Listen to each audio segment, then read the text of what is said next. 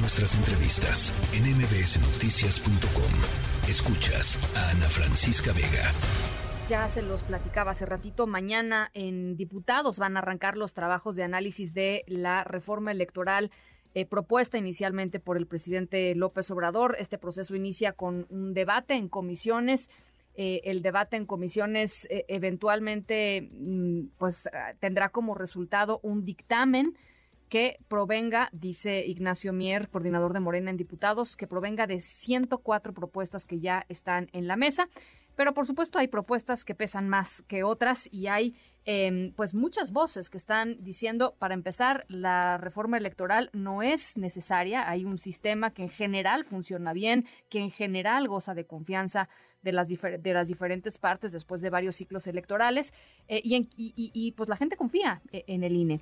Eh, y por otro lado, em, pues la pregunta es evidentemente si vale la pena pues meterle ingeniería electoral, llamémoslo así, algo que funciona relativamente bien. en la línea telefónica para platicar sobre ello, el doctor Javier Aparicio, profesor investigador del CIDE. Me da gusto saludarte, Javier. Ana Francisca, buenas tardes. A ver, pues hay, hay muchas voces que dicen estamos en el filo, digamos, de una regresión autoritaria eh, eh, como hace mucho tiempo no estábamos. Como sabemos, las, regresiones autoritarias o las regresiones democráticas más recientes este, tienen que ver con un debilitamiento de, las, de las propias instituciones de la, de la democracia. ¿no? Sí creo que estamos en un momento difícil por, por la naturaleza de las reformas que están en la mesa se están poniendo en la mesa. En términos de las distintas fuerzas políticas, Javier, porque cuando había una, digamos, una eh, un bloque de oposición más o menos constituido y, pues no sé si tan fuerte o no, pues, pero funcionó para la ley de la industria eléctrica. Eh, parecía que, la reforma eh, electoral iba a quedar en eso, en una en un intento, digamos, del presidente López Obrador que no iba a, llegar a buen puerto y que finalmente podría haber sido utilizado simple y sencillamente como narrativa y parte de la retórica rumbo a las elecciones. Pero conforme ha ido avanzando el tiempo y han pasado los meses, los reacomodos de las fuerzas políticas, particularmente la lealtad del PRI hacia, eh, hacia el bloque opositor, pues eh, realmente ponen muy en duda eh, una, una fuerza que pare algunas de las de las eh, de los lineamientos y de las políticas que quiere poner sobre la mesa Morena. Sí, por supuesto. Yo, yo, yo daría eh, mi comentario en, dos partes. Primero, entender la naturaleza de lo que está en la mesa. Es, es una, una iniciativa con muchas aristas, pero la más importante, yo diría, la que más preocupa, es la de hacer un borrón y cuenta nueva con todas las autoridades electorales. O sea, destituir a todos los consejeros del INE, a todos los magistrados del tribunal, desaparecer los tribunales locales y desaparecer todos los institutos electorales de los estados, los, los, los OPI. Eh, todo esto a, un año de empezar el proceso electoral presidencial. Entonces es una, es una propuesta muy radical. ¿no? Diría, bueno, estas instituciones son parte de nuestra transición democrática, eh, la renovación escalonada de autoridades electorales es clave para su autonomía y su independencia. Y en este contexto, pues Morena propone borrón y cuenta nueva, nuevos árbitros. Ahora, claramente es cierto, hace a, inicios de año yo hubiera pensado esta reforma no tiene ninguna ningún futuro, porque por la configuración del Congreso, porque está un bloque opositor, una coalición, PRI, PAN, PRD, incluso Movimiento Ciudadano. Y, claro, yo creo que desde que vimos esta, esta votación del tema de Fuerzas Armadas y de Guardia Nacional, pues ahora ya no sabemos si el PRI está en el bloque opositor o si PRI o si el PRI es el nuevo aliado de, la coalición en el gobierno. Eh, y, sí, la verdad es que es, muy suena hasta paradójico que este que, un partido con la debilidad del PRI en este momento, su bancada y sus votos, sean, sean el fiel de la balanza, ¿no? Y entonces, eh, pues sí, tenemos que ver. Digo, todavía podría, podría ser que el PRI solamente decidiera haber cooperado con el gobierno en el tema militarización, pero que no quieran cooperar en el tema de reforma política. Pero pues exacto, es, justo está ahí, el, diablo está en los detalles, vamos a estar eh, en todo este proceso esperando, son muchos temas, hay otros temas, financiamiento a partidos, este, propaganda gubernamental y demás. O sea, hay, muchas aristas donde podría haber un acuerdo de, de, una coalición para una reforma constitucional.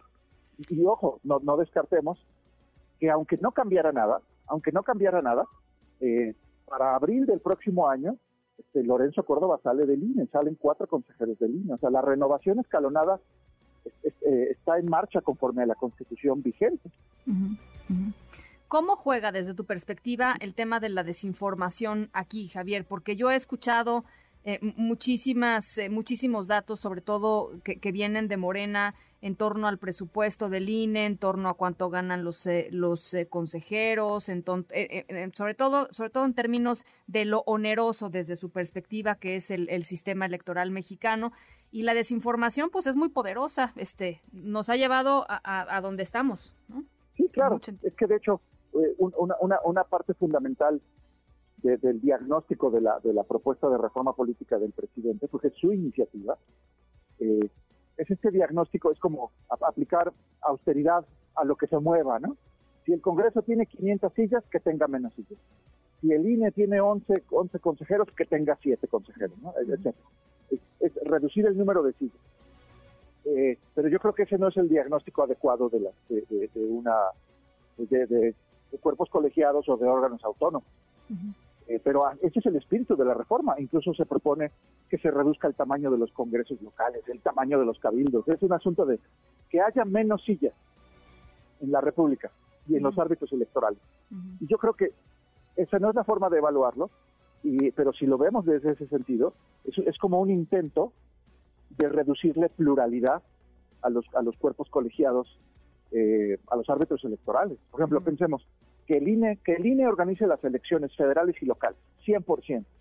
Bueno, eso, eso quiere decir que, que a ningún instituto local, a ningún tribunal local se le concede ninguna voz, la capacidad de organizar una elección, de resolver una impugnación. O sea, imagínate, todas las impugnaciones o toda la organización electoral concentrada en Tlalpan, como que, como que es un poco un, sinsentido. Pero es una retórica que, que vende, ¿no? Como hay desconfianza en las instituciones. Así es esa retórica políticamente le sirve a Morena. Pero sí hay que discutirlo con cuidado. Yo diría, si, si, a si a Morena lo que le preocupa es la confiabilidad del árbitro electoral, pues a ver, hace, hace dos años designaron a cuatro consejeros, dos, dos mujeres, dos hombres, y dentro de siete, ocho meses podrán designar a un nuevo presidente, a otros cuatro consejeros. O sea, Morena en este sexenio va a tener la posibilidad de designar o de participar en la designación de ocho, ocho de los once consejeros del INE eh, y creo que dos o tres eh, magistrados antes de que se acabe el sexenio. Sí.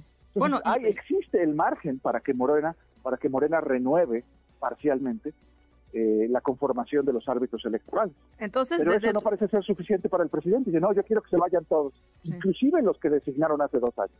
Sí.